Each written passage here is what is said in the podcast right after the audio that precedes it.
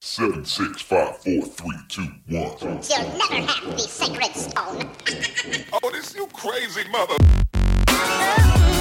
Hier ist der OMT Podcast mit brandneuem Stoff für eure Online-Marketing-Dröhnung zwischendurch. Heute mit dem OMT-Gründer Mario Jung.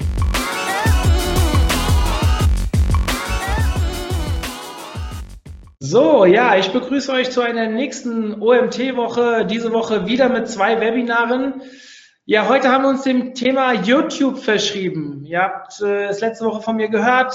Das letzte YouTube-Webinar ist circa zwei Jahre her. Es ist viel passiert in der Zeit. Bewegtbild wird immer wichtiger. Das habt ihr bei uns auf der Konferenz äh, mehr als genug mitbekommen. Ich bin froh, dass ich mit dem Patrick heute, dem Patrick Pape, den ich vorstellen darf, den ihr auch schon oben in der Kamera sehen könnt, einen absoluten YouTube-Spezialisten an Bord habe, beschäftigt sich seit knapp zweieinhalb, drei Jahren, seit seiner, was war es, Diplom- oder Bachelorarbeit? Bachelorarbeit. Bachelor und Master, in beiden habe ich es aufgegriffen. Ah, siehst du. Also äh, bei Bachelor- und Masterarbeit sich ausgiebig mit dem Thema Bewegtbild und YouTube beschäftigt hat, einen, der sich jetzt, ja, kann man schon von einer gewissen Vorerfahrung sprechen, sich hier bereit erklärt hat, uns ein bisschen was über den Status Quo zu erzählen.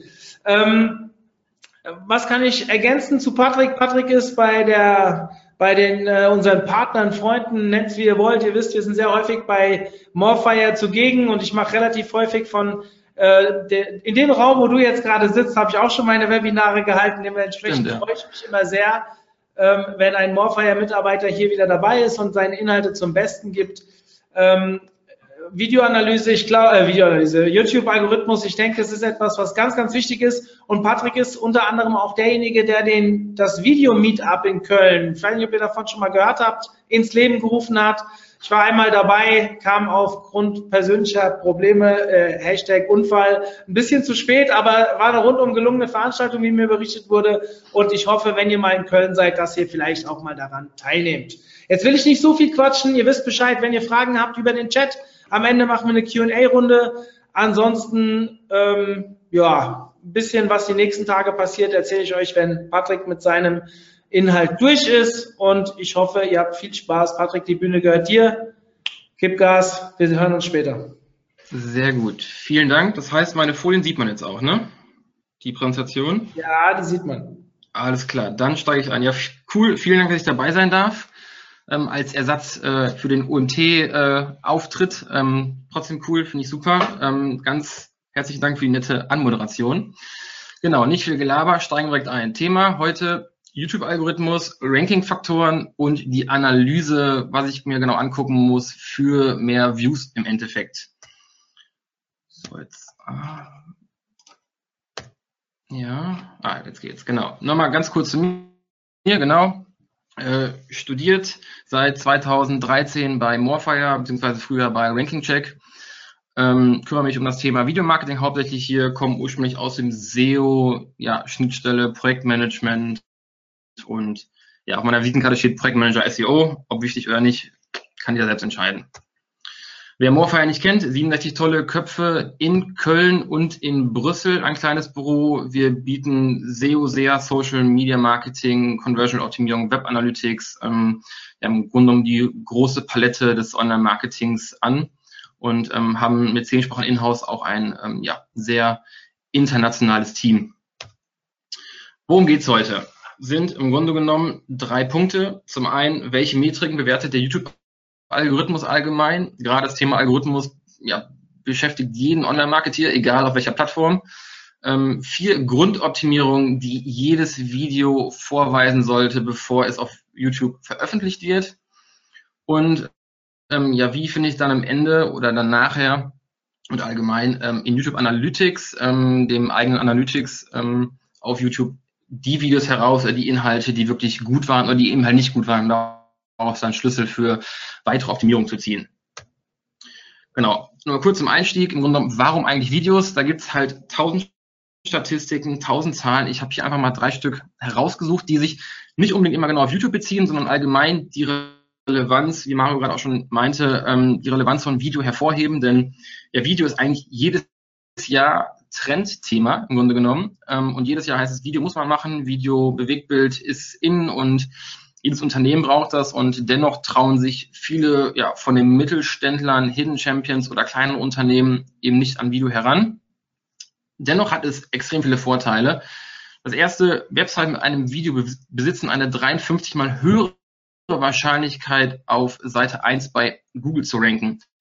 Das hat dann auch noch den Effekt, dass wir natürlich eine äh, Produktseite, eine Dienstleistungsseite, ein, allgemein eine Website mit einem Video ähm, besteht und User draufgehen, das natürlich auch die Verweildauer erhöht, wenn die Leute das Video gucken, was in der Regel so ist. Das ist dann auch schon wieder ein Pluspunkt ein positives Signal für Google, was aus SEO-Sicht natürlich dann wieder gut ist. Dann gibt es Statistiken, die besagen, dass Produktseiten mit Videoinhalt eine 80% höhere Conversion Rate aufweisen als äh, Seiten ohne Videos. Gerade bei Produkten, Dienstleistungen ist völlig egal, ob erklärungsbedürftig oder eben nicht. Denn auch Sachen, die leicht zu verdauen sind, kann man dennoch schön mit Videos hervorheben, da es einfach Menschen gibt, die lieber Videos als Text konsumieren. Und dann als drittes noch, dass ähm, Statistiken sagen, ähm, 74 Prozent der Konsumenten, die ein Erklärvideo gesehen haben zu einem Produkt, zu einer Dienstleistung, ähm, kaufen diese dann auch. Spricht eben auch für das Medium Video, ähm, Bewegtbild und ähm, ich will nicht sagen gegen den Text, aber natürlich für eine andere ja, Aufnahme ähm, von Informationen. Punkt, Informationen. Ähm, YouTube experimentiert extrem viel, wie wahrscheinlich jede andere Plattform mit dem Algorithmus. Ähm, laut ähm, Quellen von Leuten, die sich ein bisschen besser noch in dem Geschäft auskennen aus den USA, die auch Kontakte zu Leuten bei YouTube haben, ähm, ja, sagt man so, dass ähm, pro Jahr circa 200 Algorithmusänderungen gemacht werden, da ähm, der Algorithmus sehr Richtung künstliche Intelligenz geht, also da wirklich, wirklich sehr viel in maschinelles Lernen investiert, ähm, so dass über 2000 Experimente gestartet werden mit Kanälen, mit Videos, mit Userdaten, um da das bestmögliche Ergebnis herauszubekommen. Was das bestmögliche Ergebnis ist, kommt jetzt, denn der YouTube-Kanal an sich, also als, als, als Konstrukt, sage ich mal, ist nicht mehr das Wichtigste wenn es um Wiedergabezeit, um Wiedergabedauer geht. Das klingt jetzt erstmal ein bisschen doof von wegen, Herr, wie, aber ich brauche einen Kanal. Ja, jeder sollte einen Kanal haben, der sollte gepflegt sein, der sollte Abschnitte haben, der sollte vernünftige Playlists haben. Ähm, das ist abgetrennt vom ich mal, klassischen YouTube SEO, halt dieser Bereich, den, wie ich das nenne, Kanalmanagement. Ähm, aber das Ziel von YouTube ist es, zu vorher, äh, vorherzusagen, was der Zuschauer als nächstes sehen will. Das bedeutet, dass quasi der Kanal in, in, insofern so ein bisschen aus dem Fokus rückt und das Video an sich, das, das, das Stück Content-Video, das ihr erstellt, das ihr veröffentlicht, das ihr optimiert, darauf ist der Fokus gerichtet, um vorauszusagen, okay, die, wir haben diesen User mit dieser äh, Watch-Historie, der interessiert sich für diese Themen, hat das schon geguckt und vorauszusagen, okay, was will dieser als nächstes gucken? Und da kommen wir dann auch noch später ähm, natürlich ganz klar auf die empfohlenen Videos und auf die Videos, die äh, vorgeschlagen werden auf der rechten Seite, wenn wir, wenn wir uns auf einer Video-Wiedergabeseite befinden. Ähm, warum ist das so? Also warum wir natürlich vorausgesagt werden, welches Video völlig unabhängig vom Kanal der User als nächstes gucken möchte. Klar, YouTube möchte Wiedergabezeit maximieren. So, warum? Ja, weil YouTube damit Geld verdient. Geld verdient im Sinne von, so, länger, je länger die Leute auf YouTube bleiben, desto länger konsumieren sie und desto häufiger kann ihnen Videos ausgespielt werden, ähm, nicht Videos, Werbung natürlich, Werbung auf den Videos ausgespielt werden. So, ein paar Zahlen, die, die dieses belegen, dass quasi der, der, der Abonnent an sich nicht mehr so wichtig ist, wie es einst mal war, sondern dass das Video im Konstruktkanal viel relevanter ist, zeigen diese Zahlen. Und zwar habe ich hier einmal ähm, Zahlen von Wiedergabezeiten von diesem Jahr, also quasi von Anfang Januar bis diese Woche, von Abonnenten versus Nutzer ohne Ab Abo. Für den Morfire-Kanal haben 60 Prozent der Wiedergabezeit des Morfire-Kanals kommen von Abonnenten und 84 Prozent der Watchtime wurde durch Nicht-Abonnenten generiert. Wir haben einen Kunden, da ist das ein bisschen anders verteilt, also minimal zu nutzen äh, zu, zugunsten der Abonnenten. Das heißt, hier haben wir 20 Prozent der Wiedergabezeit wurde durch Abonnenten in 2018 generiert und 80 Prozent durch Nicht-Abonnenten. Ein drittes Beispiel, Kunde 2 habe ich es mal genannt, hier ist wirklich sehr, sehr krass zu sehen.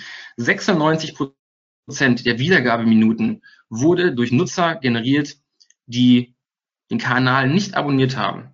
Das heißt, sie haben aktiv nach etwas gesucht, sie haben das Video vielleicht vorgeschlagen bekommen, weil es thematisch in ihre User-View-Historie passt und grundsätzlich auf ihr Profil.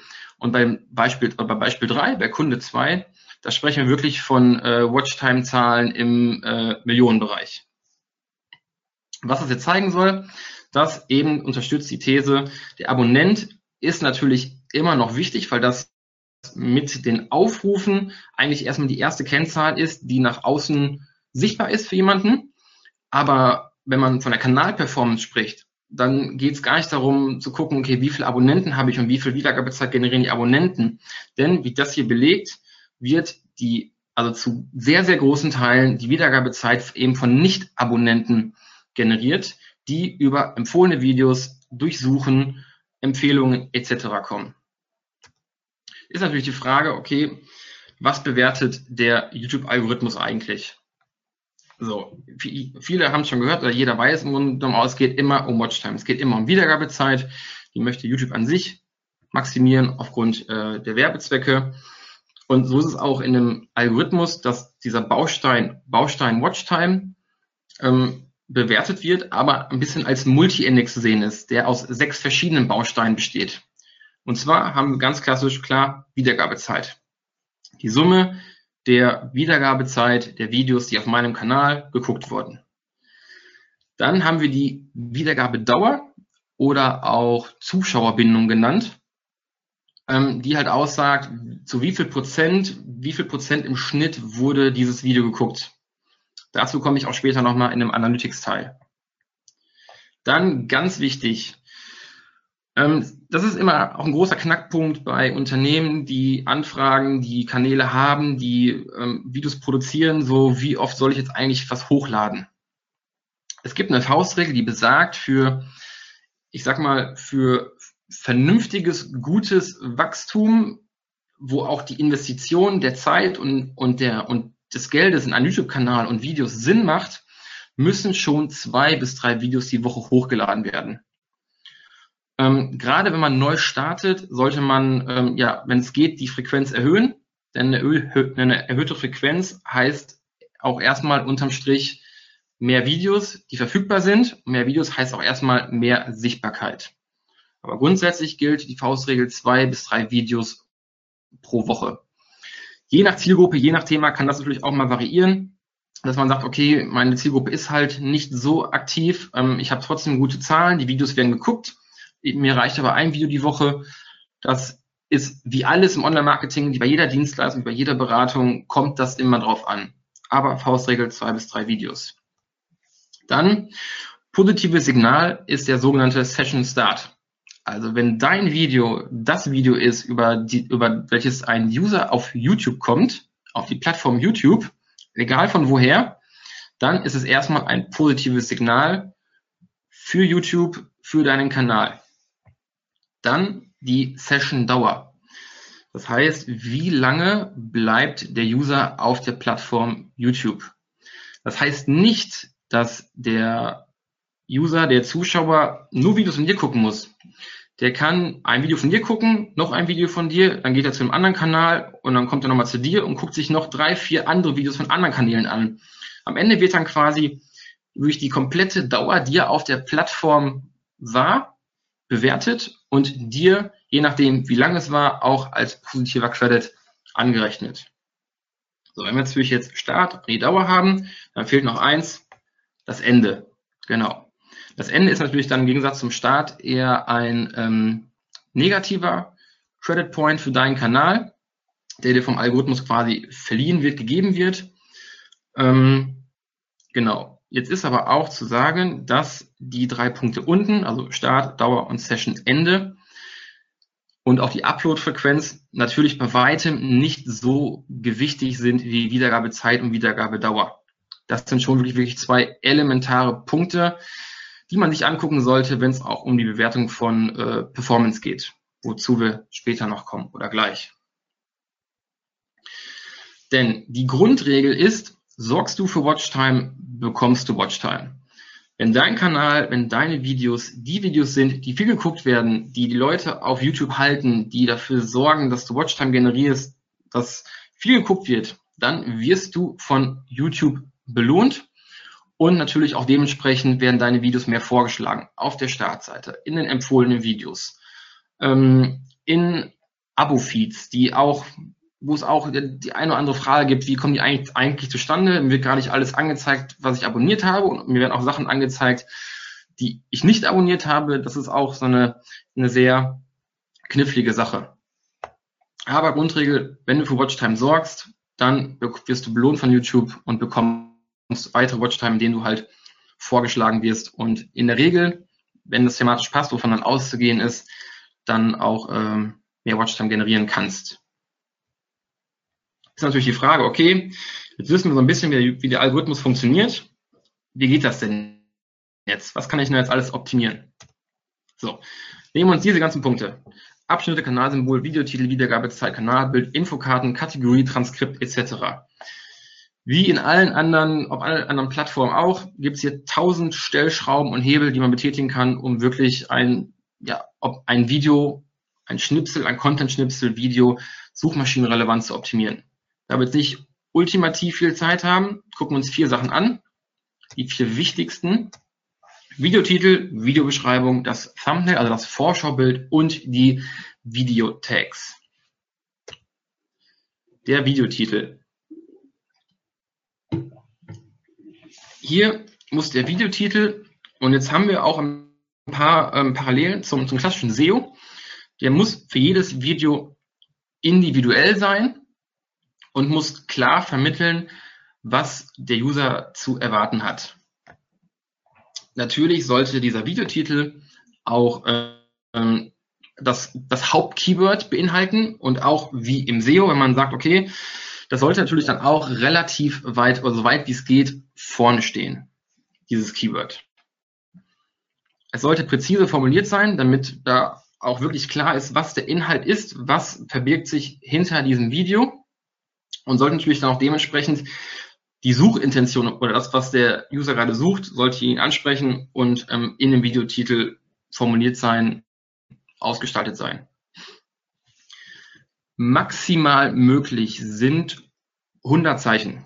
100 Zeichen kann ich auf YouTube benutzen. Da natürlich aber auch das oder als, als Ziel bestehen sollte, äh, möglichst äh, bei Google zu ranken wo man auch natürlich dann zu entsprechenden ähm, ja, Keyword-Anfragen, Suchanfragen äh, rankt in den ganz normalen Google Search, empfehlen wir 55 bis 65 Zeichen. Denn danach wird je nachdem, wie es gerade ist, wieder, ähm, das ändert sich natürlich auch ab, ab und zu mal wieder, wird dann der Rest des Videotitels abgeschnitten. Als nächsten Punkt, hier haben wir natürlich gerade, wenn es darum geht, wir machen oder wir haben verschiedene Formate, die äh, Formate, die gleich sind. Wir haben zum Beispiel wie bei uns bei Morfire, wir haben einmal ein Tutorial-Format und einmal ein Kneipentalk-Format. Da wäre es wichtig oder gut, wenn man dann quasi, wenn man diese Titel auch relativ einheitlich gestaltet, dass man dort auch wiedererkennen kann, okay, das gehört zu dem Format oder das auf jeden Fall einem, einem Unternehmen zuordnen kann oder dem, dem Kanal zuordnen kann. Das heißt, sollte man natürlich auch hinten dran, ist, also die einen sagen so, die anderen sagen so.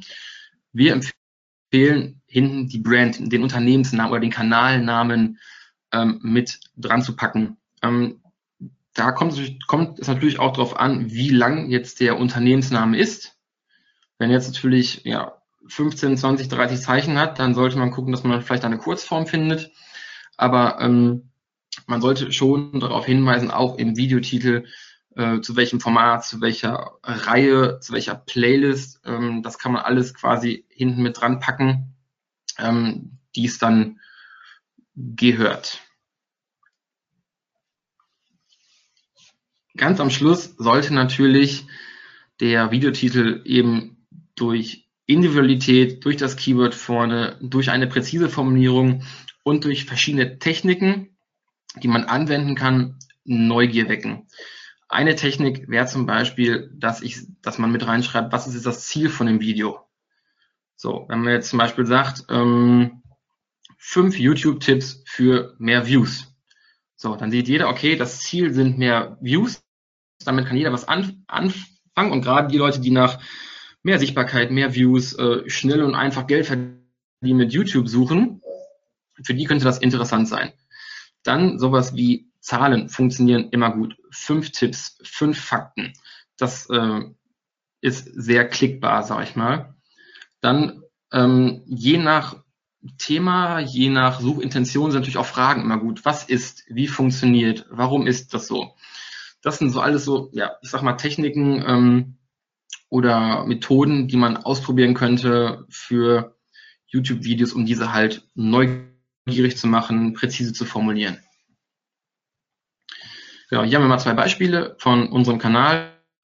Oben sehen wir das ähm, den Videotitel aus einem YouTube-Snippet, aus der YouTube-Suche und unten ist das gleiche für Google. Und hinten sehen wir jetzt, unten sehen wir jetzt hinten drei Punkte. Da kommt hinter Morfire nichts mehr. Da kommt, vielleicht seht ihr das manchmal, da kommt dann noch äh, ein, ein Bindestrich und dann YouTube. Ähm, das macht Google automatisch und kann auch nicht entfernt werden, ist aber insofern nicht schlimm, weil hier, wenn man das hier so sieht, ähm, in dem Beispiel, wenn man sich an die Zeichenanzahl hält, ähm, trotzdem ja, der komplette Inhalt rüberkommt. So, hier haben wir nochmal ein gutes Beispiel von Obi. Hier haben wir wirklich das Hauptkeyword direkt vorne, Holzterrasse selber bauen. Also da haben wir wirklich direkt die präzise äh, Suchintention, die direkt vorne abgebildet ist. Dann haben wir hinten zum Thema Einheitlichkeit Projekt Wunschgarten. Das heißt, daran kann man erkennen, okay, ähm, da gibt es wahrscheinlich noch mehrere Videos zu, das ist eine bestimmte Reihe. Expertentipp ist natürlich auch sowas, wo, wo Menschen sehr darauf ansprechen, äh, anspringen, wegen auch Experte, jemand mit Ahnung, die haben da was gezeigt, wenn die das so machen, wenn das von Experten kommt, dann muss das ja stimmen. Und natürlich von Obi hat man auch direkt nochmal die Marke mit eingebaut. Also das ist wirklich, ähm, sieht zwar jetzt erst auf dem ersten Blick nicht so schön aus, aber grundsätzlich von der Methodik her ist dieser Videotitel extrem gut anders von der Demexco. Der Titel heißt jetzt Demexco 2017. So, da ist jetzt überhaupt nicht erkennbar, um was es geht. Das könnte jetzt ein Trailer vor der Demexco sein, das könnte jetzt eine Videoreihe von der Demexco, als sie stattgefunden hat. Sowas wie ein Vlog könnte das sein. Das könnte aber auch ein, ähm, ja, ein Video, quasi die Eindrücke von der Demexco, das, was danach gepostet wurde, sein. Hier wird eigentlich überhaupt nicht klar, ähm, um was es geht. Von dem Vorschaubild können wir auch keine Informationen rausziehen. Von daher, ähm, ja, eher durchgefallen. Die Videobeschreibung. Auch die Videobeschreibung sollte so detailliert wie nur möglich sein, sollte individuell sein und nicht Copy-Paste von irgendwelchen Produktseiten, Dienstleistungsseiten. Ähm, mir ist kein Fall bekannt und ich habe auch bisher noch nichts gelesen, dass wenn ich quasi einen Produkttext eine, oder einen Dienstleistungstext copy-paste in eine Videobeschreibung haue, dass dies irgendwann oder irgendwo als Duplicate Content abgestraft oder angemahnt wird. Habe ich noch nichts von gehört, nichts von gelesen, ist mir selber noch nicht passiert, würde ich trotzdem nicht machen. Äh, wenn ich einen, einen Text habe zu einem Produkt, zu einer Dienstleistung, zu was auch immer, wozu es ein Video gibt, ähm, ist es nicht wirklich schwierig, den in, innerhalb von einer halben Stunde maximal kurz ein bisschen umzuschreiben, da vielleicht noch die eine oder andere Info mehr reinzupacken und somit ähm, einer möglichen Gefahr, ähm, die bisher noch nicht bestätigt oder irgendwo vorgekommen ist, meines Erachtens ähm, ja, entgegenzugehen oder halt entgegenzuwirken ähm, in Form von Duplicate Content. Natürlich sollte auch die Videobeschreibung ähm, Keywords enthalten, die das können natürlich auch dann Synonyme sein, äh, ähnliche Begriffe, alles, was quasi mit dem Thema zu tun hat und natürlich auch Sinn macht in der Videobeschreibung. Hierbei sollte man beachten, dass die ersten 100 bis 110 Zeichen nochmal wirklich Mehrwert bieten sollten im Sinne von, um was geht es in dem Video. Denn das ist das, was in den Snippets sowohl auf YouTube als auch auf Google ähm, als wenn man es aus dem SEO kennt, äh, Meta-Description angezeigt wird. Und das ist auch der Teil, der quasi sichtbar ist, wenn ich auf eine Videowiedergabeseite gehe und dann steht unter dem Titel, ähm, steht dann, wie viele ähm, Views es schon gab und darunter kommt dann quasi die, die ersten beiden Zahlen und dann dieses mehr anzeigen. Und ich sehe diese 100, 110 Zeichen, sehe ich auch, ohne die Videobeschreibung weiter ausklappen zu müssen. Wenn es Informationen gibt, die ihr im Video nicht verarbeiten konntet, weil das Video sonst zu lang geworden ist ähm, oder euch nachher noch was eingefallen ist, die aber trotzdem relevant sind, packt sie gerne mit in die Videobeschreibung. Verlinkungen zu Produktseiten, zu Social Media Präsenzen, zur eigenen Website ähm, etc. sollten natürlich auch mit vorhanden sein. Ist natürlich das Schwert so ein bisschen ähm, zweischneidig, denn zum einen will man natürlich den User auf ähm, YouTube halten, um quasi nicht diesen negativen Credit einzu, einzubüßen. Aber wenn man überlegt, dass ähm, sich jemand wirklich mit der Videobeschreibung aus, auseinandersetzt und die Frage kommt bestimmt gleich nochmal, da bin ich mal gespannt von wegen, das hieß doch eh keiner, ähm, aber sich so weit mit der Videobeschreibung auseinandersetzt und so viel Interesse zeigt und sogar das Engagement aufbringt, auf einen Link zu klicken, der zu einer, zu einem anderen Social Media Kanal oder gar zu meiner Website führt und da unter Umständen sogar was kauft. Ich glaube, dann ist dieser Absprung äh, aus einem YouTube-Video äh, mehr als zu verkraften. Hier haben wir mal eine Videobeschreibung, beispielhaft ähm, von unserem Thiefing to Care Framework Video. Und das ist bei uns wie folgt aufgebaut. So, wir haben hier oben die kurze Einleitung, kurz und präzise Erklärung des Inhalts des Videos. Im besten Fall gebt ihr da in dieser 1, 2, 3 Zeilen nochmal ein bisschen mehr Inhalt als in dem Videotitel. Weil man kann den Videotitel sehen am Anfang im Snippet und auf der Wiedergabeseite und diese ersten zwei, drei Zeilen. Da macht es natürlich wenig Sinn, wenn in beiden das gleiche steht. Also guckt, dass ihr dafür nochmal schreibt, was wirklich in dem Video konkret vorkommt. Je nach Zielgruppe gerne auch Emojis nutzen. Das fällt gerade in der Suche nochmal mehr auf. Dann haben wir hier die detaillierte und strukturierte Beschreibung des Videoinhalts. Ihr habt leider keine großen Möglichkeiten, innerhalb der Videobeschreibung mit Absätzen oder Abschnitten zu arbeiten. Hier ist dann auch je nach Zielgruppe und je nach Unternehmen und ich sage jetzt mal Seriositätsgrad, ähm, ja, sind Emojis da ähm, relativ hilfreich. Aber es gibt natürlich auch ich sag mal, ähm, nicht so auffällige und nicht so knallige Emojis, mit denen man trotzdem auch sauber, ordentlich strukturiert und vielleicht ein bisschen seriöser die Videobeschreibung ähm, strukturieren kann.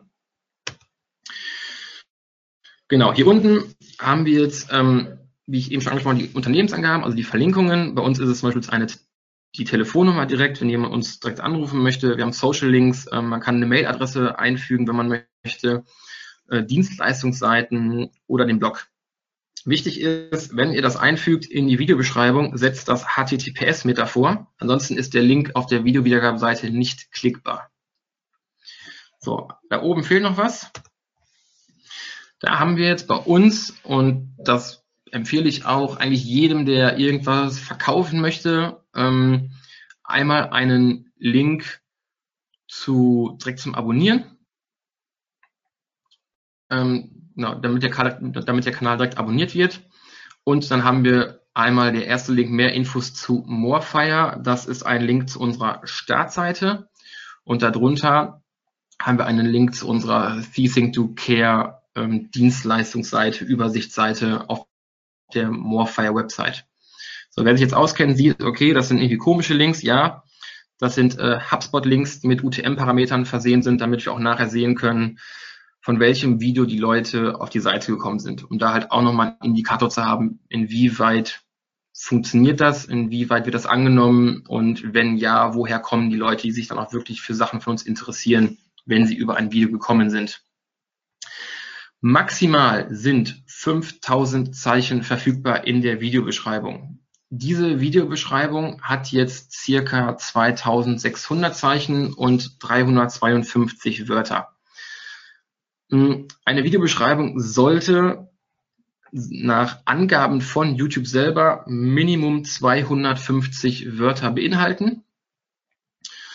Ähm, und ich habe letzte Woche, nee, diese Woche, nee, Quatsch, letzte Woche noch eine Studie gelesen, Ähm, vielleicht hat jemand den äh, Whiteboard Friday gesehen äh, von Moss. Dort wurde, wurden Ergebnisse aus einem, aus einem Test, aus einer kleinen Studie ähm, aufbereitet, ähm, die gesagt haben, oder die haben getestet, glaube ich, 100.000 Videos ähm, und das beste Ranking hatten Videos mit Videobeschreibungen, die eine Länge von 250 bis 350 Wörtern aufweisen konnten.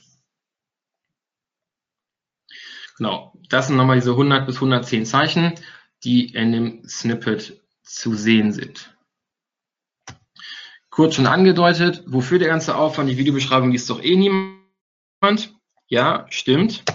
Diese beiden Läden lesen das. YouTube und Google sind zu großen Teilen noch textbasierte Suchmaschinen und mit der Videobeschreibung, dem Videotitel und auch dem Transkript also den Untertiteln, die man auch auf jeden Fall manuell bearbeiten sollte, das, da gehen wir aber jetzt nicht drauf weiter ein, ähm, zieht sich YouTube und Google die Informationen, um Kontext herzustellen und das Video einzuordnen.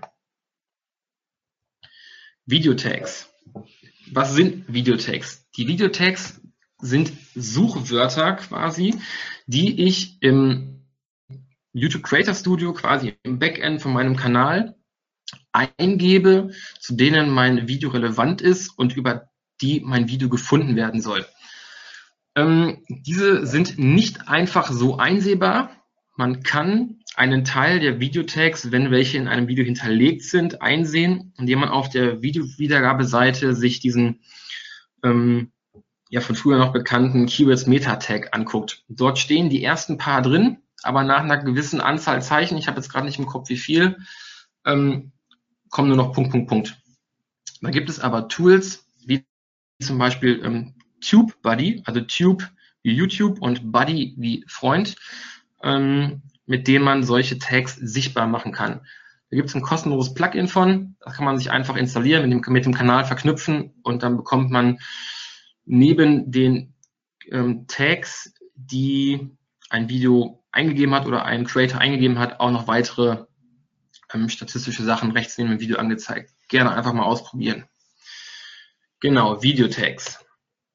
Diese sollten fokussiert auf den Inhalt sein und nicht sehr breit gestreut sein. Natürlich sollte man, wenn man jetzt ein Tutorial zum Thema YouTube-Marketing macht oder zu Suchmaschinenoptimierung, sollte man natürlich auch so Sachen wie Online-Marketing, Online-Marketing-Strategie, ähm, also schon generische Sachen mit einbringen, weil das eben auch nochmal äh, Kontext vermittelt und YouTube vermittelt, um was es eigentlich geht.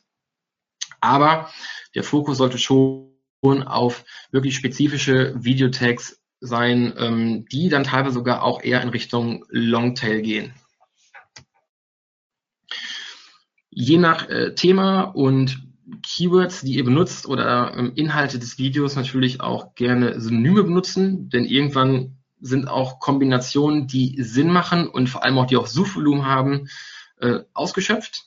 Und dann sollte man gucken, okay, gibt es noch Synonyme, wird das vielleicht irgendwo anders noch anders genannt? Ähm, gibt es im Volksmund einen Begriff, der das vielleicht noch beschreibt? Ähm, da sollte man sich auch auf jeden Fall nochmal informieren. Dann Brand Tags. Also wirklich den Unternehmensnamen auch in jedem Video als Tag hinterlegen.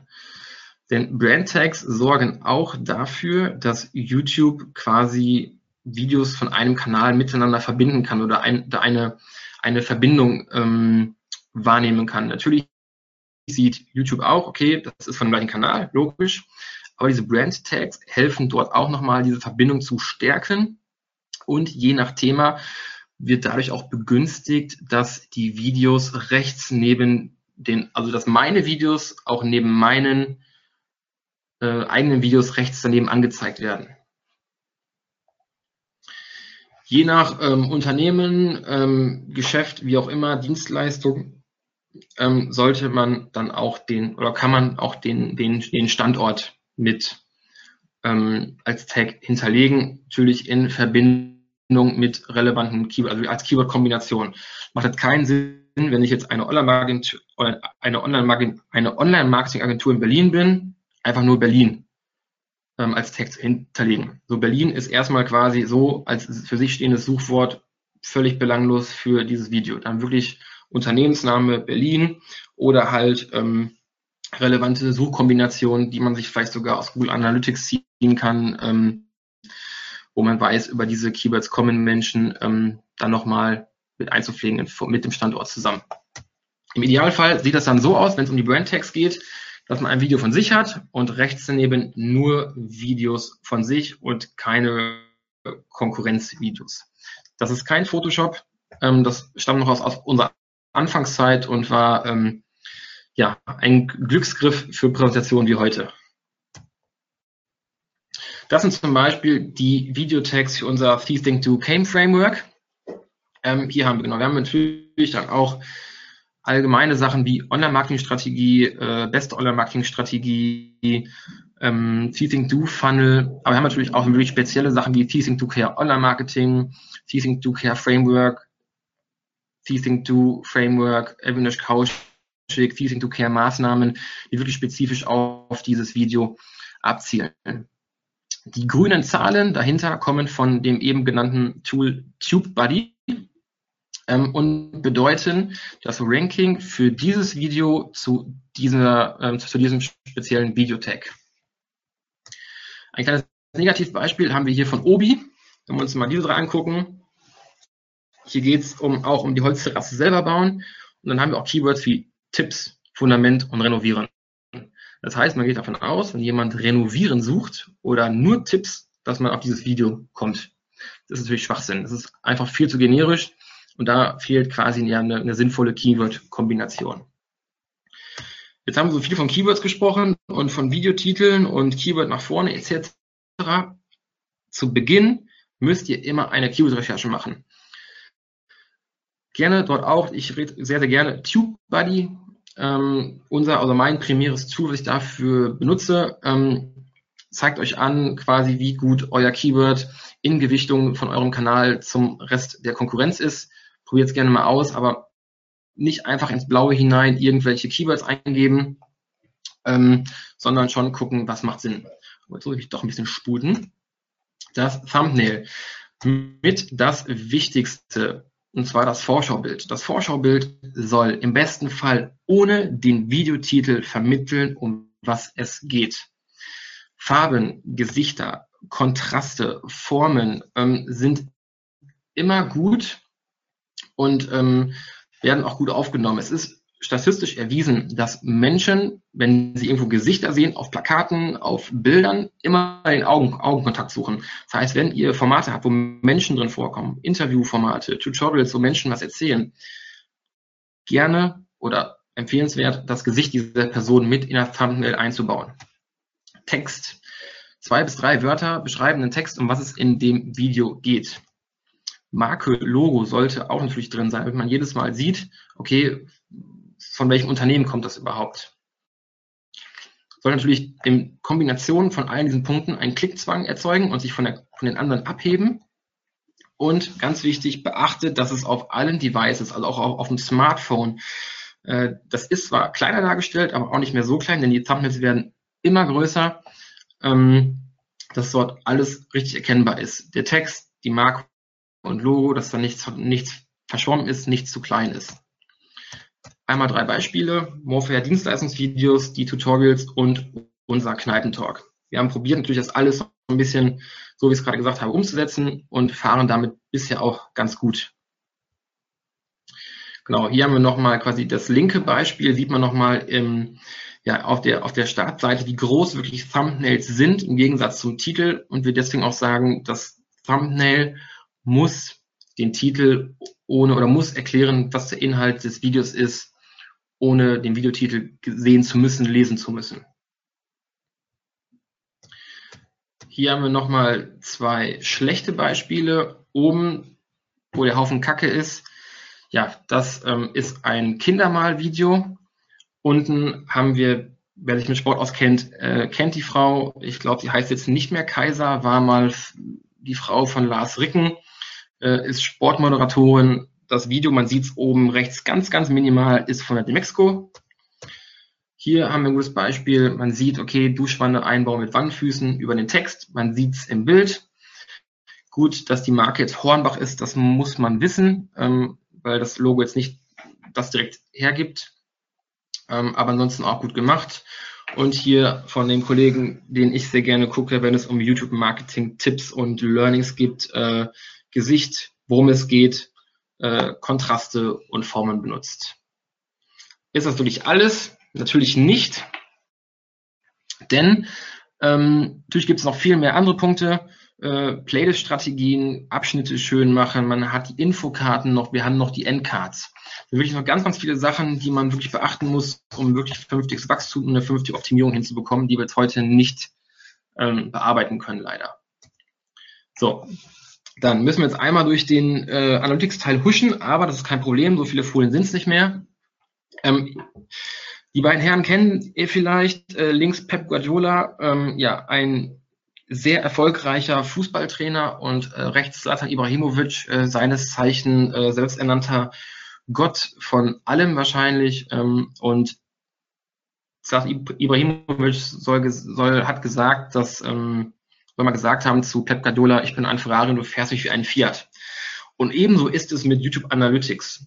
YouTube Analytics gibt wirklich sehr, sehr viel Informationen her. Man muss aber wissen, wo die stehen und sich ein bisschen durchklicken, ein bisschen Zeit investieren. Also das Ding ist eigentlich wirklich ein mega der Ferrari und viele, wenn überhaupt, benutzen es nur, ein, nur, nur wie ein Fiat. Und deswegen habe ich noch mal ein paar Punkte, die ihr euch angucken solltet. So, wir haben nee, die Zuschauerbindung, also genau, durchschnittliche Watchtime von Videos. Über welche Suchbegriffe kommen die Leute auf meine Videos? Wie ist die Klickrate von meinen Vorschaubildern? Das ist eine, ich sage jetzt mal, neue Kennzahl, die es jetzt auch schon seit fast einem Jahr gibt, ähm, aber auch nur im neuen YouTube Studio Beta verfügbar ist, was noch nicht so viele nutzen, weil da einfach die Funktionalitäten noch nicht so ausgereift sind wie im, im klassischen ähm, YouTube Studio Analytics. Und welche Videos sind dafür verantwortlich, dass Leute meinen Kanal abonnieren? Und natürlich über allem, achso, jetzt habe ich einen kleinen Fehler, die Wiedergabezeit. Wiedergabezeit, wie wir vorher schon gesagt haben, steht im Grunde genommen über allem und ist so Prio Nummer eins. Hier haben wir die Zuschauerbindung. Ich kann mir zu jedem Video, kann ich mir diesen Graphen ausspielen lassen und ich sehe genau, wann die Leute zu welchem Zeitpunkt abgesprungen sind. Und rechts neben läuft das Video mit und an der Stelle links, wo wir den roten Strich sehen, an dieser Stelle befinden wir uns gerade im Video. Und da können wir dann schön sehen, was in dem Video passiert ist und warum eventuell ein User abgesprungen ist. Wenn wir hier zum Beispiel das hier sehen, das ist, glaube ich, aus dem Kneipentalk von Felix Beilharz von vor drei, vier Wochen. Ähm, das geht erst runter und dann geht es wieder hoch heißt ein kleiner Zipfel. Das heißt, die Leute spulen an dieser Stelle nochmal zurück. Jetzt ist die Frage, jetzt müssen wir mal gucken, was in dem Video passiert. War da was zu schwierig? War da vielleicht eine Grafik, die Leute sich nochmal angucken wollten? Ist äh, jemand ohne Hose durchs Bild gelaufen? Oder so, das sind auf jeden Fall Indikatoren, die man sich angucken sollte, um ein Video nachhaltig oder quasi für weitere Videos das Format zu optimieren. Welche Suchbegriffe führen zu meinen Videos? Ich kann mir sowohl auf Kanalebene als auch wirklich auf Videoebene angucken, welche Suchbegriffe die Leute aktiv bei YouTube eingegeben haben, darüber auf meinen Kanal gekommen sind oder auf das spezielle Video und wie lange die Leute, wie lange diese Menschen auch das Video geguckt haben. Ganz einfach, ich gehe links in YouTube Analytics, gehe dann unter ähm, unter, ähm, muss ich kurz überlegen, unter Suchbegriffe, genau, unter Suchbegriffe ist eigentlich relativ einfach zu finden. Wenn ich das für ein spezielles Video machen möchte, gebe ich oben in den Suchschlitz nochmal das Video ein oder suche danach und habe genau die gleiche Ansicht nochmal für ein spezielles Video. Die Klickrate. Seit neuestem, in Anführungsstrichen, kann man auch gucken, wie gut sind eigentlich meine Thumbnails.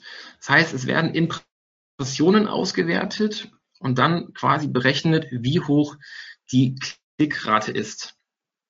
Ähm, als bisherige Faustformel gilt, dass eine Klickrate für deinen Kanal speziell als gut ist, wenn sie halt über der durchschnittlichen Klickrate ist. Also wenn du eine Klickrate von im Durchschnitt für den ganzen Kanal von 4% hast, was erstmal nicht schlecht ist, das sind also die meisten Werte, die ich bisher gesehen habe, waren zwischen 3 und 8.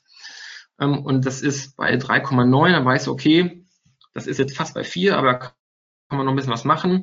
Wenn man so, sowas haben wie hier zum Beispiel an dritter Stelle mit 12 Prozent, dann ähm, ist das ein sehr, sehr gutes Thumbnail. Oder das Thema ist vielleicht auch gut. Ähm, da müssen wir mal gucken, genau wie das Thumbnail aussieht, wie ihr das aufgebaut habt, was da eventuell wirklich an, an, ja, an Optimierungspunkten ihr mitnehmen könnt, positiv wie negativ natürlich. Dann, ähnlich wie die Suchbegriffe, oder die Suchbegriffauswertung kann ich mir angucken, über welche Videos wurden eigentlich Abonnenten generiert. Das kann ich mir jetzt genau angucken, so Instagram TV, so funktioniert IGTV, hat, ich glaube, das waren jetzt die letzten sieben Tage, 28 Tage, ich weiß gar nicht genau, wurden sieben Abonnenten generiert.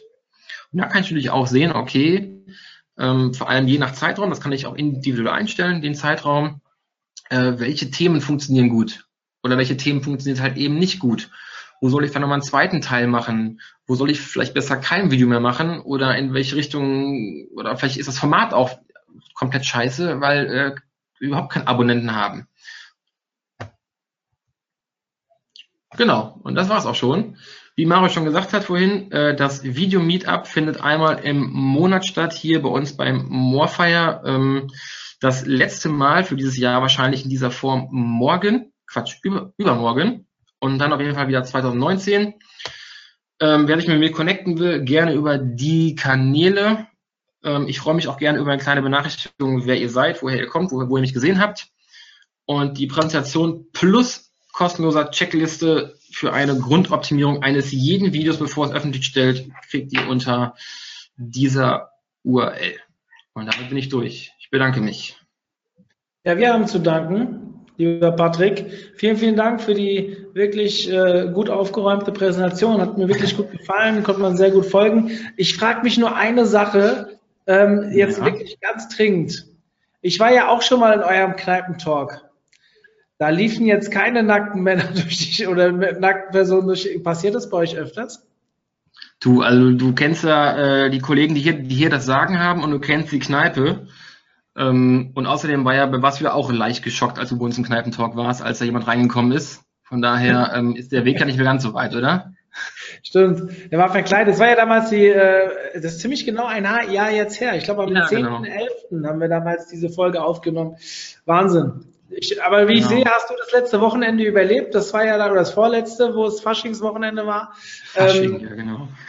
Entschuldigung, wer ist bei euch Karneval? Karneval, sag ja nochmal Fasching und dann läuft jemand nackt hier durchs Büro und das sind nicht wir. okay, alles klar. Ähm, lass uns das Thema wechseln. Ähm, ich möchte kurz mal erstmal an euch da draußen, ihr könnt Fragen stellen über den Chat, schickt was rein, eben war noch nichts da. Jetzt sehe ich hier das erste. Na okay, das sind jetzt die Lobeshymnen. Danke für die Lobeshymnen, aber jetzt brauchen wir erstmal Fragen. Also wenn ihr Fragen habt, schiebt drüber über den Chat. Ich kann Patrick gerne damit konfrontieren. Ich nutze die Zeit für zwei Dinge. Ähm, erstens, Patrick hat am Anfang ein bisschen darüber gesprochen, was für SEO-Effekte Videos haben können und Verlängerung der Verweildauer und so weiter. Und wenn ihr euch mal, das kann ich euch auch gerne gleich mal über den Chat schicken. Wir haben, ich glaube, es ist ungefähr ein Jahr her, vielleicht ein bisschen mehr, habe ich ein Webinar, ich glaube, es war das einzigste Webinar, was ich selbst gehalten habe. Nee, es ist eins von zwei, ähm, zum Thema Content-Veredelung. Und da habe ich ein Case mit reingebracht, was passiert, wenn man sich wirklich nur damit beschäftigt, Videos an der richtigen Stelle einzubinden. Und ähm, habe da mal auch Daten von einem Projekt von uns mitgebracht. Meiner Meinung nach bestätigt das extrem das, äh, was Patrick uns eben gesagt hat. Und ähm, da habt ihr mal gesehen, wenn man die Verweildauer um 30 Prozent auf der Plattform verlängert, was dann, also ich glaube, wir haben 130 Prozent mehr Google-Traffic gemacht, obwohl wir sonst keine anderen Maßnahmen gemacht haben. Ich versuche mal, euch gerade den Link zu dem Artikel dazu, und dort ist das Webinar eingebunden. Der Artikel ist erst ein paar Tage alt, aber der, das Webinar schon über ein Jahr ist jetzt hiermit an euch alle per Chat rausgegangen. So. Zweite Sache, es geht weiter am Mittwoch mit dem nächsten Webinar und zwar von zwei Kollegen ähm, von Trust Agents, einer anderen Agentur aus Berlin, auch nachweislich einer sehr guten Agentur, die auch schon öfters bei uns dabei war. Und genau dieser Vortrag, der dort gehalten wird, ungefähr genau der war der, der beim SEO Day gehalten wurde. Er ist bei uns ein bisschen ausführlicher, bei uns haben die äh, beiden Speaker ein bisschen mehr Zeit. Und wenn ihr Bock habt, am Mittwoch Dann startet es, ich meine, um 11 Uhr, kann aber auch 15 Uhr sein. Guck mal bitte kurz rein. So, jetzt kommen Fragen rein, Patrick. Sehr gut. Die Leute wollen mich nicht mehr quatschen hören. Dementsprechend, deswegen ähm, kurz die Fragen von meiner Seite. Wie sollte man die Neustrukturierung eines bereits bestehenden YouTube-Kanals angehen? Gut, jetzt ist natürlich die Frage, was also heißt jetzt Neustrukturierung auf dem Kanal selber oder einen ganz neuen Kanal? Ähm, also ich, wenn wir die Option eins nehmen, ähm, auf dem Kanal selber ähm, und wir von der Optimierung sprechen, dann auf jeden Fall erstmal alle Videos, diese Grundoptimierung nochmal nachschießen. Ähm, damit rutschen quasi alle Videos nochmal in den Algorithmus neu rein. Es wird nochmal neu bewertet. Ähm, für viele, oder wenn wir jetzt fragen, okay, bringt das was? Ja, das bringt was wir haben bei einem Kunden, der hatte, glaub, wir haben über 700 Videos auf dem Kanal und wir haben 50 Videos grundoptimiert. Wir haben dort innerhalb von drei Monaten eine Wiedergabezeitsteigerung von 25 Prozent erzielen können. Nur innerhalb dieser 50 Videos. Dann natürlich äh, extrem wichtig, ähm, natürlich auch das, das, Kanalbild, auch wenn der Abonnent oder der Kanal nicht mehr so wichtig ist, ähm, schöne Abschnitte machen, Playlists erstellen, die mit einem beschreibenden Satz ähm, nochmal versehen, denn diese sind auch rankbar. Heißt, es werden auch Playlisten in der YouTube-Suche angezeigt. Ähm, dann natürlich Kanalbild, ähm, Kanaltrailer sollte man machen. Ähm, so Funktionen wie Infokarten sollte man auch nie vernachlässigen. Ähm, dort sollte man gucken, so wann springen meine User eigentlich ab im Durchschnitt und dann vielleicht an der Stelle eine Infokarte zu einem anderen Video packen, damit man nochmal die Chance ja, hat, ähm, diese nochmal neu noch auf ein anderes Video zu leiten, um sich, um die eigene Wiedergabezeit nochmal zu verlängern. Wenn wir davon ausgehen, Neuschrift auf einem neuen Kanal, dann sollte man gucken, okay, sich erstmal einen Analytics-Report ziehen, welche Videos haben vielleicht besser funktioniert, welche nicht. Ähm, Videos, die überhaupt nicht funktioniert haben und ähm, die kann ich auf dem einen Kanal auch komplett löschen und dann lieber auf dem neuen nochmal optimiert hochladen. Das ist auch für den Algorithmus besser. Und dann, ähm, ja, das wird so eine, eine grobe Einschätzung. Erst natürlich jetzt die Frage, was jetzt mit Neustrukturierung gemeint ist. Ähm, ja. Ansonsten aber auch auf einem bestehenden, wenn halt wirklich View-Zahlen sehr, sehr gering sind ähm, und das Video noch nicht optimiert ist, ganz ehrlich, dann lieber nochmal löschen, nochmal hochladen, optimieren und dann nochmal veröffentlichen. Das ist gesünder, als wenn man das jetzt nochmal nachoptimiert, wenn die, wenn die View-Zahlen eh gering sind. Hm. Welchen Impact hat die Länge von Videos auf die Performance? Gibt es dazu Faustregeln? Ähm, also es gibt viele, viele Statistiken, die sagen, dass eigentlich, ähm, also die meisten Videos auf Seite 1 sind länger als 10 Minuten. So, jetzt ist natürlich dann aber auch die Frage wegen so, welches, also was, was, was für ein Genre, welchen Inhalt liefert ihr? Ähm, wenn ich jetzt überlege, wann ich von uns ausgehe, unsere Tutorials, da sehe ich halt schon, dass Tutorials ab neun Minuten dann nicht mehr so eine hohe Zuschauerbindung haben. Ähm, und dann vielleicht eher die mit fünf, sechs Minuten, weil irgendwann will man auch einer Person, die einfach starr in die Kamera guckt, nicht mehr zuhören. Ähm, also diese, diese Tendenz geht eigentlich schon eher zu längeren Videos, wenn man den Statistiken glaubt, ähm, sollte immer noch mal abgewegt werden, also was für einen Inhalt ich Endeffekt liefere. Und im Zweifelsfall, wenn es wirklich zu lang wird, gerne zwei Folgen draus machen. Hat den Vorteil, dass ich direkt nochmal zwei Content-Schnipsel habe und ähm, das auch noch miteinander verknüpfen kann über Abspanne, Infokarten und eine Playlist erstellen kann, weil ich davon mehrere habe sogar. Hm. Ähm, ich kann vielleicht an der Stelle mal sagen, wir gehen da auch unsere ersten Tests jetzt. Ihr seid ja schon ein bisschen länger dabei. Wir haben beim OMT bei der Konferenz haben wir mit vier Speakern, die in unser Magazin einen Artikel gepostet haben, haben wir Videos gedreht, haben theoretisch genau diese Fragen nochmal beantwortet, dass die auch als Tonspur beziehungsweise Video-Content äh, zur Verfügung stehen. Ähm, die gehen, soweit ich weiß, das erste Video geht morgen online. Vielleicht können wir ja da mal in einem Jahr oder sowas beim Club treffen, wenn wir wieder bei euch in Köln sind, mal ein Update bringen, was, ob es da neue Erkenntnisse gibt, wie sowas auch in unserem Bereich funktioniert. Fände ich total spannend. Ähm, gibt es Tabu Tabuthemen bei YouTube? Alkohol oder Nikotin oder so irgendwas? Ähm, ja, klar. Also ich habe jetzt nicht direkt, ich habe jetzt nicht die Richtlinien im Kopf, aber ähm, ich glaube schon, dass, ähm, also was Werbung angeht, auf jeden Fall Alkohol und äh, so Tabak und so nicht geht. Aber da bin ich mir nicht zu 100% sicher, weil ganz ehrlich sagen, habe ich mich noch nicht, nicht mit befasst, weil ich auch den Fall noch nicht hatte, mich mit sowas befassen zu müssen. Da sollte man sich auf jeden Fall nochmal die Richtlinien durchlesen, denn ähm, es ist auch so, man bekommt maximal drei sogenannte Strikes, wenn man was falsch gemacht hat. Das Problem ist, du bekommst keine Benachrichtigung von wegen, wir stellen das Video bald ab. Wir hatten das auch schon mal durch einen Fehler. Ähm, am nächsten Morgen war das Video einfach offline. Alles an Metadaten war weg, war alles gesperrt. Ähm, dann kann man zwar äh, Beschwerde einlegen, das wurde dann auch quasi nochmal händisch geprüft und war dann am Tag wieder online alles. Aber ähm, du hast dann kurzfristig keine Vorwarnung zu dem Strike, sondern es wird einfach gestrikt und dann ist vorbei. Deswegen informiert euch da auf jeden Fall vorher, was die Richtlinien angeht und was man darf und was nicht, äh, bevor nachher dann quasi ja, eure ganze Arbeit äh, weg ist, weil ihr schon alles optimiert habt. Mhm. Also die Frage bezieht sich darauf, dass ähm, hier jemand Videos für einen Shisha-Online-Shop produzieren möchte. Okay. Ähm, ja, wie gesagt, also wüsste ich so jetzt gerade nicht, habe ich mich noch nicht mit befasst oder befassen müssen, äh, würde ich noch echt in den AGBs Richtlinien nachlesen.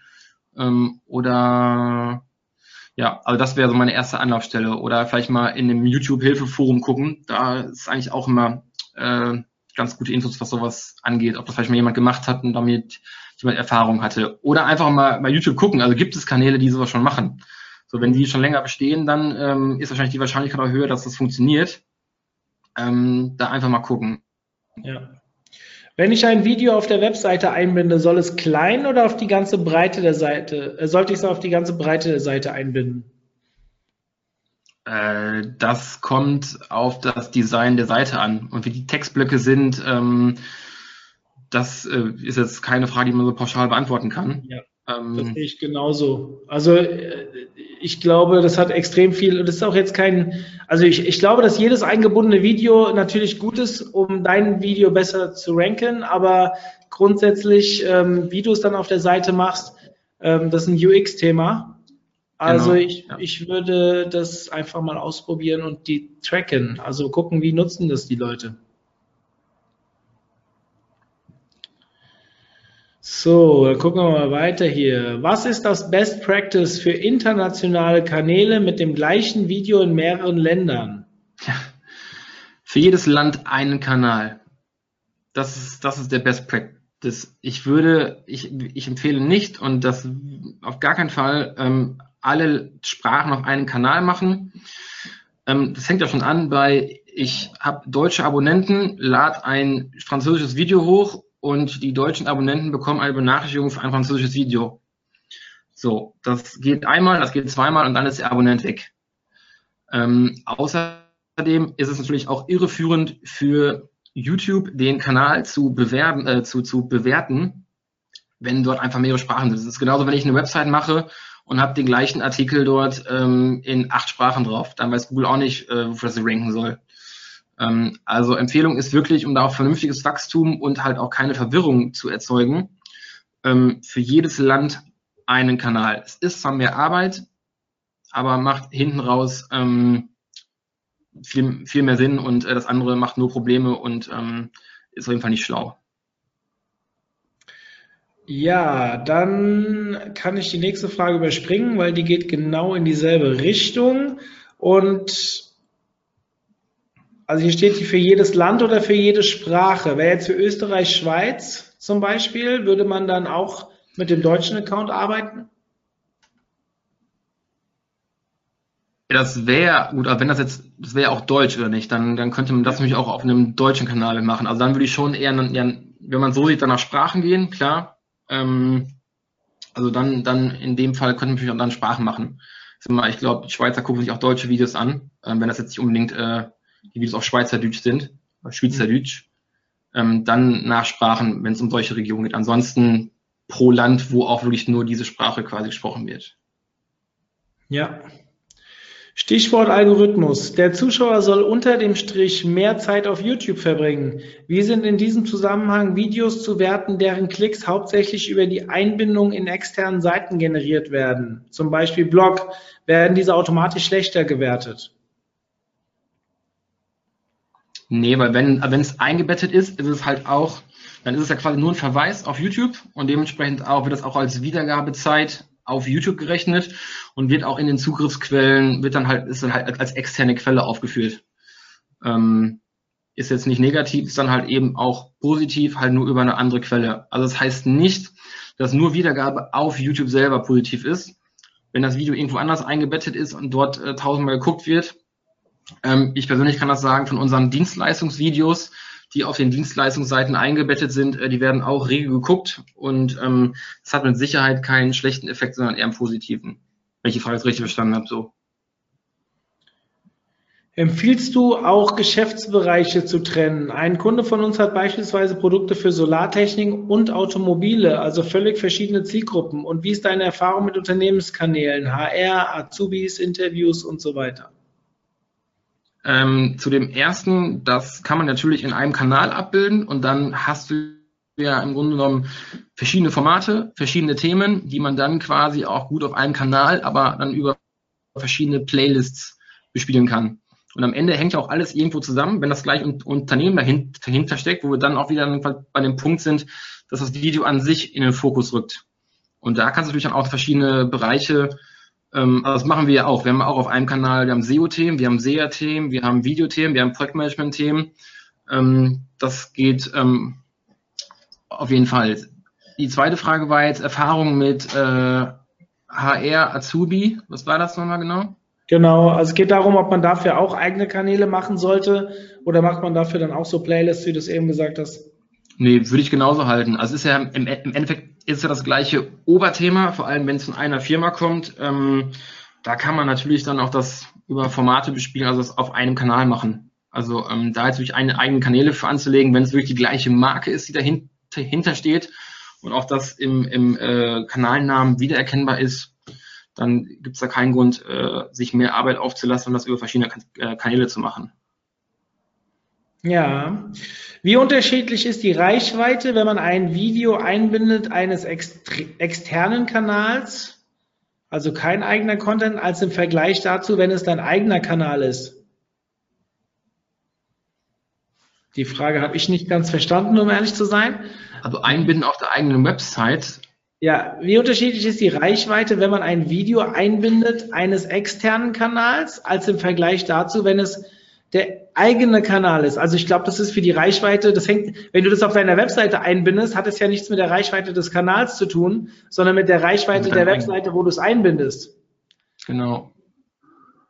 Ja, es wäre natürlich sinnvoller, wenn du den Content selbst hast, weil dann ist es ja ein, wie ein Backlink für dein eigenes Video und nicht für ein externes.